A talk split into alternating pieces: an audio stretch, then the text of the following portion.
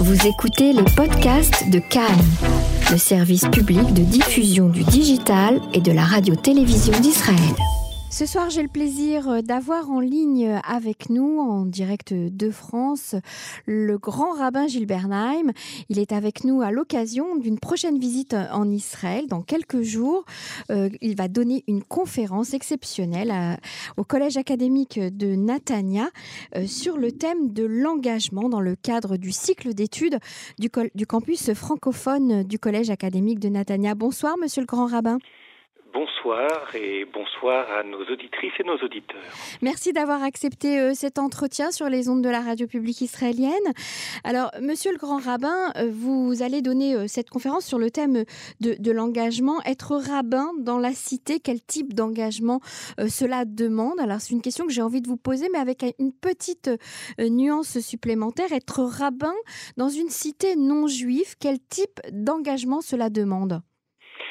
Être rabbin dans une cité non juive, cela veut d'abord dire être rabbin dans une société non juive et être confronté aux problèmes du monde, problèmes de tout le monde, et pouvoir, je ne dirais pas donner des réponses, je dirais plutôt donner à penser à toutes sortes de gens, juifs pratiquants ou non, croyants ou non, et non juifs.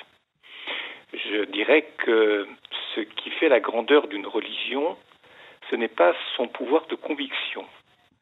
Ce qui fait la grandeur d'une religion réside dans sa capacité à donner à penser à toutes sortes de gens, et je dirais même d'abord à ceux qui ne croient pas en cette religion. Autrement dit, il n'y aura aucune complaisance lorsque l'on peut donner à réfléchir, je n'ai pas dit donner à faire, mhm. mais donner à réfléchir à des gens qui ne croient pas en les mêmes choses que vous c'est cela, être rabbin dans la cité, dans la société non juive, en France. Alors justement, vous vous êtes engagé tout au long de, votre parcours euh, sur des grands thèmes de société. En tout cas, vous avez été, euh, vous avez saisi à chaque fois l'occasion d'aller euh, vers les autres, vers l'autre, j'ai envie de dire, sur des grands thèmes de société, comme par exemple le, mariage pour tous, ou bien sur le thème de, la cache-route ou de l'abattage rituel. Est-ce que à chaque fois vous avez senti cette cette ouverture, cette écoute de la part de l'autre, de celui qui ne participe pas ou n'est pas de la même religion que vous? Toujours, je ne dirais pas. On ne peut parler et être écouté, entendu qu'avec des personnes qui veulent bien vous écouter. Mhm. Il y a tout autour de nous, dans le monde entier d'ailleurs, ce n'est pas propre à la France, des gens qui n'ont aucun intérêt à la parole juive. Et de fait, lorsque vous citiez les thèmes le mariage pour tous, les problèmes de PMA non thérapeutiques, c'est-à-dire pour les couples de femmes homosexuelles, ou demain de GPA pour les hommes homosexuels, ou des problèmes dans le passé et dans le présent, celui de la circoncision, je dirais celui de l'antisémitisme, mhm. je dirais celui de l'antijudaïsme est souvent celui de l'antisionisme, c'est-à-dire la difficulté en Europe à comprendre ce qu'est l'État d'Israël. Pas seulement pour des raisons politiques, en disant tel gouvernement ne mène pas la politique que nous en Europe on aimerait lui voir mener. Non, je crois qu'il y a une grande difficulté à percevoir l'identité Israël aujourd'hui en Europe et je dirais qu'en retour, il est très important de ne pas se contenter de plaintes, de dénonciations, d'accusations. Je dirais que, c'est, pas que ce n'est pas que c'est trop facile, mais ça ne mène pas à grand-chose dans la mesure où les situations se répètent. Mm-hmm. Et de fait, lorsque en Europe, il y a des démarches pour interdire la circoncision ici ou là, l'abattage rituel, obliger à l'étourdissement de l'animal, ce que la loi juive ne permet pas avant la shrita, et tant d'autres problèmes qui existent déjà ou qui existeront bientôt, à chaque fois on est tenté de dire oui, euh, il y a de l'antisémitisme, on est contre les juifs, on ne nous aime pas, etc. Ça, c'est ce que j'appelle la culture de la plainte. Mais ça ne mène pas à grand-chose parce qu'en réalité, ça ne touche que les gens convaincus. Par contre, il nous faut comprendre, et peut-être est-ce aussi un des thèmes, ou plutôt une des réflexions à mener lors de cette soirée à Natania, que d'expliquer exemple par exemple, situation par situation, ce qui se joue derrière tout ça. Parce que euh, l'antisémitisme chrétien n'est pas le même que l'antisémitisme musulman. Quand je dis chrétien, d'un certain courant du christianisme ou d'un certain courant de l'islam, dans le passé comme mhm. dans le présent. Et puis politiquement, les choses ne, sont pas, ne se passent pas de la même façon que sur le registre religieux. Enfin, tout ça donne à réfléchir. Mhm. Et nous aurons l'occasion, sur des thèmes en apparence très différents les uns des autres, il y a eu des thèmes médicaux, je les ai cités tout à l'heure, je pourrais parler du transhumanisme, augmenter l'homme pour le rendre plus puissant, sinon immortel. Il y a aussi quelque chose qui concerne le juif derrière cela.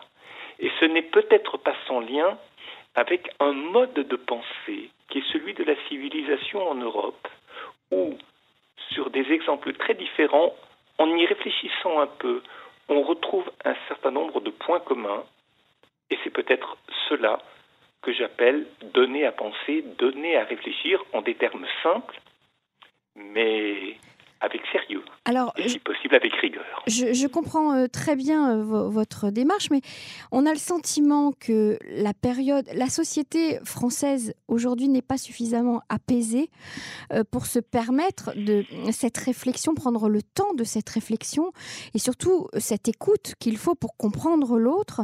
on a l'impression qu'il y a eu un temps pour ces grandes réflexions en commun. Et puis aujourd'hui, comme vous le disiez tout à l'heure, eh bien, on est obligé de non pas se plaindre, vous parlez de la, plainte, moi je parle plutôt du combat, on est obligé de se battre pour affirmer une identité juive, une identité sioniste, euh, affirmer l'existence de l'État d'Israël et, le justifier. Alors, on a le sentiment que les temps ont changé et que les discours ont changé et qu'aujourd'hui, on se retrouve dans une position où peut-être même vous, en tant que euh, grand rabbin, vous devez justifier l'identité juive aujourd'hui en France, en Europe. Vous devez justifier l'existence de l'État d'Israël, alors que, eh bien, on pensait ça déjà acquis, en tout cas dans une Europe moderne et, et tellement avancée. Oui, mais je vais vous dire une chose. Je suis né après la guerre, au début des années 50 étant enfant, adolescent et même jeune adulte, jamais je n'aurais imaginé ce retour de l'antisémitisme en Europe. Justement. Pas plus que je ne l'aurais imaginé aux États-Unis ou ailleurs. Exactement. Or, en fait, et je réponds à votre question, à votre propos, de fait, il y a une acculturation en Europe. C'est-à-dire que il y a un certain nombre de thèmes sur lesquels la majorité des gens ne réfléchissent plus, ne se donnent plus la peine de penser. Pour quelle raison? Il m'appartiendra de l'expliquer à Natania. Mais lorsque les gens ne réfléchissent plus, ils se contentent de suivre l'opinion dominante. Ça peut être l'opinion des médias, cela peut être, euh, je dirais, l'opinion que l'on dit parce qu'elle semble évidente. Mais vous savez, les idées qui semblent les plus évidentes c'est comme dans les enquêtes policières. Ce n'est pas parce que l'évidence vous conduit à accuser quelqu'un que cette personne est coupable. Mhm. Il y a de fausses évidences. Et pour cela, il faut prendre un tout petit peu le temps de la réflexion. Et je dirais que ce n'est pas que le combat des juifs, c'est le combat de tous les hommes et de toutes les femmes de bonne volonté de considérer qu'il faut prendre un tout petit peu de temps chaque jour pour lire ou pour réfléchir ou pour écouter, pour se poser des questions et trouver quelques bonnes sources, quelques bonnes paroles, quelques bonnes lectures, quelques bonnes émissions de radio par exemple. Et à partir de là, faire l'effort de prendre, comme le juif le fait en étudiant la Torah chaque jour, de prendre un temps chaque jour pour réfléchir. C'est l'avenir de la civilisation qui est en jeu. Mhm. Parce que lorsque les gens suivent le mouvement, il n'y a plus grand-chose à attendre que leur soumission à la pensée dominante. Alors aujourd'hui, par exemple, un, des sujets d'actualité brûlant et tellement douloureux que celui de, l'affaire de, Sarah Halimi et de, ce jugement euh, qui est tombé il y a quelques jours sur euh, l'assassin de Madame Sarah Halimi. Comment un rabbin engagé dans la cité peut-il prendre la parole?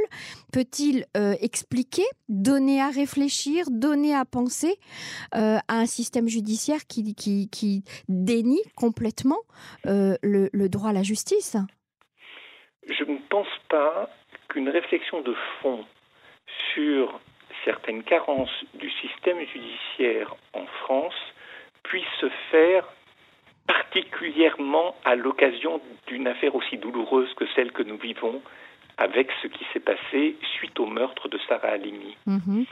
Il faut qu'il y ait un peu d'apaisement. Alors évidemment, le rôle, c'est le rôle des avocats les avocats, c'est le rôle des responsables d'institutions juives que de dénoncer, voire de souhaiter, de demander des bouleversements, je le comprends parfaitement.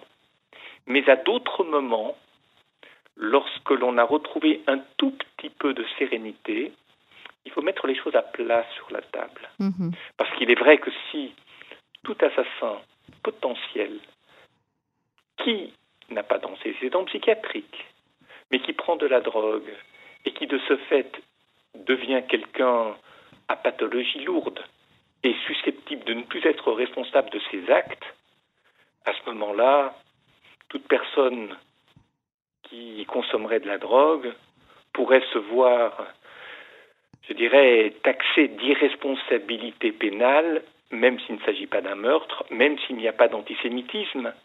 Ce sont, alors bien évidemment, je ne suis pas sans connaître le droit un tout petit peu, il faut nuancer le propos, parce que lorsqu'une telle décision a été prise, elle s'appuie sur le droit.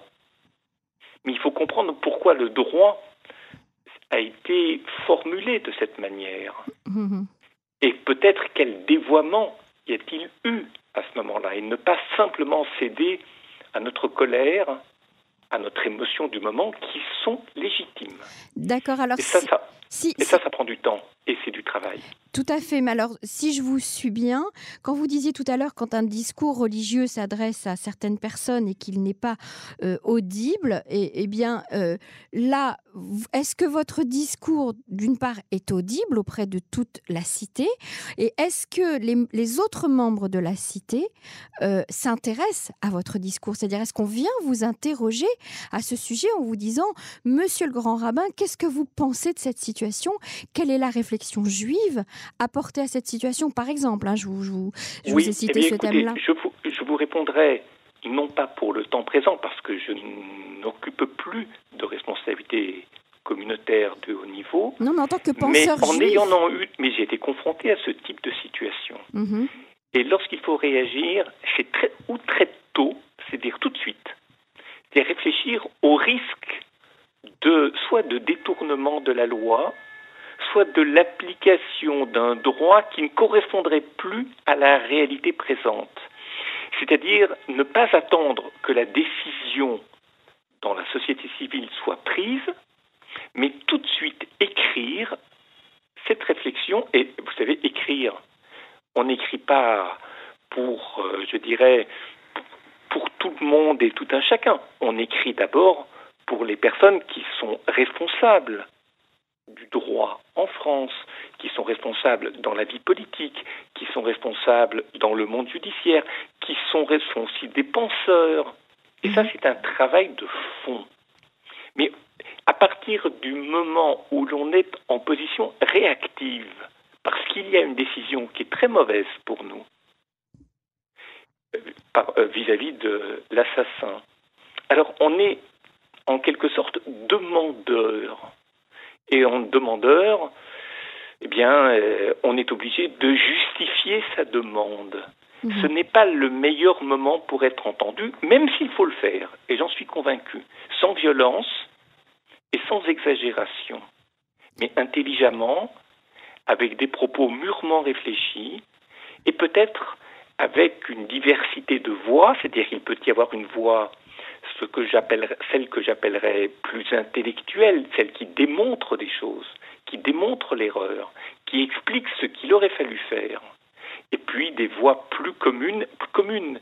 Ça ne veut pas dire qu'elles sont simplistes, mais plus audibles par tout un chacun, c'est-à-dire par le commun lecteur de tout quotidien qui mmh. s'interroge et qui attend un minimum de réflexion. Je dis bien un minimum, pas un maximum. Monsieur le grand rabbin Gilles Bernheim, vous qui avez été euh, si proche de la communauté euh, juive de France pendant tant d'années, euh, vous qui la connaissez bien de l'intérieur, dites-nous comment elle va aujourd'hui pour nous, citoyens israéliens à 5000 km de vous, et pour qui la communauté juive de France est si, importante, puisque nous, sommes des immigrés de France. Comment elle, va, la communauté juive de France? Écoutez, lorsque vous me posez la question comment va la communauté, je pourrais vous dire qu'elle va très bien et qu'elle ne va pas bien. Mais ça dépend à quoi on répond. Les, les, les juifs, les Français juifs sont libres en France. Ils ont une liberté de choix, ils ont une liberté de vie, ils ont une liberté d'engagement. Nous ne vivons pas en dictature. La grande différence qui existe entre les années 30 et ce que nous vivons aujourd'hui, c'est que dans les années 30, l'État devenait progressivement anti-judaïque, anti-juif, puis antisémite. Mhm. Ce qui n'est pas le cas aujourd'hui. L'État n'est ni anti-juif, ni antisémite. L'État non, mais est-ce que les Français le sont? Ah, Ça, c'est une autre question. Quand on se dit les Français, d'abord, je n'ai pas fait de sondage, je ne saurais pas. Est-ce que vous sentez un antisémitisme quotidien, latent, présent, autour de vous, dans votre quartier, dans la, dans la ville? Écoutez, latent, présent, dans mon quartier, régulier, je, non.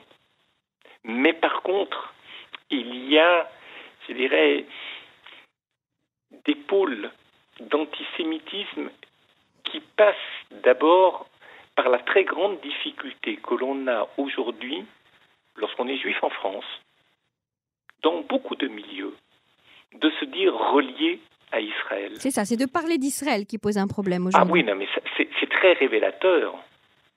Encore faut-il expliquer de quoi c'est révélateur. Cela, nous essaierons de le faire lors de cette soirée à Natania. Mais, vous savez, J'habite euh, un immeuble, il y a plusieurs entrées, donc pas mal de voisins. Et ce sont des gens avec lesquels j'ai des relations cordiales, voire très cordiales, et parfois amicales. Et je n'ai aucune gêne à dire qu'à une exception près, tous mes enfants vivent en Israël et tous mes petits-enfants sont nés et grandissent en Israël. Dieu merci. Mais lorsque j'en parle, il n'y a aucune réaction. Mm-hmm. Ou presque jamais de réaction oui, il y a une réaction courtoise, polie à mon égard, mais parce qu'on s'entend bien pour beaucoup d'autres choses. Mais il n'y a pas de réaction, on ne me pose pas de questions. J'ai toujours cette impression de gêne, comme si le fait que mes enfants vivaient en Israël avait quelque chose de troublant pour les gens, de parce qu'ils entendent ou ce qu'ils imaginent être l'État d'Israël. Et ça, c'est nouveau, c'est récent, on va dire. C'est nouveau par rapport à la grande histoire, oui, c'est récent. Mhm. C'est-à-dire un certain nombre d'années qui commencent à compter, disons une, euh, disons une vingtaine d'années depuis la deuxième intifada. Et ça, justement, pour vous qui avez votre famille en Israël, vos petits-enfants, vos descendants qui grandissent sur la terre d'Israël, euh, c'est pas douloureux, difficile à vivre? Ça ne crée pas en vous une espèce de fracture comme ça? C'est douloureux à vivre? Oui. Euh, ces fractures. Écoutez, euh, je vous réponds simplement. La raison pour laquelle les enfants partent en Israël, une certaine jeunesse juive, souvent après le bac, mm-hmm. quitte pour aller faire ses études là-bas. Euh, la raison est souvent liée à quelque chose de très simple. Ce n'est pas qu'ils imaginent que la vie sera facile, que tout sera simple, heureux ils savent très bien les difficultés qu'ils vont rencontrer, Bien sûr. qui ne sont pas moins grandes que celles qu'ils rencontrent en France. Qui sont Mais il y a une conviction en eux, et j'ai suffisamment écouté des jeunes, ou en tous les cas cette génération jeune de l'âge de mes enfants qui vivent en Israël, c'est-à-dire qui ont entre 20 et 35 ans maximum, pour me rendre compte qu'ils me disent deux choses. La première, c'est que le devenir du peuple juif, c'est pas qu'ils ils, ne disent pas le devenir du peuple juif est là-bas, c'est-à-dire tout le monde va venir. C'est pas ce qu'ils disent. Mais l'enjeu, il y a un enjeu aujourd'hui qui est celui de l'histoire du judaïsme, de l'histoire des juifs. Et le grand enjeu de notre temps, c'est le devenir de l'État d'Israël et la réussite de cet État. Et pour cela, nous savons que nous devons partir pour participer de cette histoire. Ça, c'est une première manière de, s'exprimer. Mhm. Et puis il y en a une deuxième qui est qui n'est pas étonnante, mais qu'il faut entendre dans son contexte. Ils disent oui, vous savez, les Israéliens sont des gens très rugueux. L'image du cactus, bon à l'intérieur, euh, rugueux à l'extérieur, voire piquant, etc. Rien Mhm. n'est simple et ceci et cela. Bon, d'accord. Mais lorsqu'il y a quelque chose de difficile qui se passe pour l'État d'Israël, alors il y a un sentiment de fraternité qui non seulement surgit à ce moment-là, mais qui lui est durable, Et qui était exceptionnel. qui est exceptionnel. Quand les centaines de milliers de Français ont manifesté, vous vous souvenez, en- à. Paris et dans la France entière, il y a quelques années, après des attentats terribles. Mhm. Alors oui, il y a eu un moment de fraternité et les gens disaient, on sait, ça fait tellement longtemps qu'on n'avait pas ressenti ce sentiment de fraternité. Mhm. Mais quelques semaines, quelques mois plus tard, qu'est-ce qu'il en est resté? C'est une bonne question. On va se quitter sur C'est cette toute la question. différence avec l'État d'Israël. Absolument, absolument. On pourrait parler des heures, monsieur le grand rabbin. En tout cas, on vous retrouve très bientôt, euh, le 19 janvier, le dimanche 19 janvier, à partir de 20h, au campus francophone du Collège académique de Natania, euh, pour une conférence exceptionnelle sur le thème de l'engagement euh, dans la cité, être rabbin dans la cité. Merci d'avoir été avec nous sur les ondes de Cannes en français. Merci. Merci à vous et à très bientôt. À bientôt.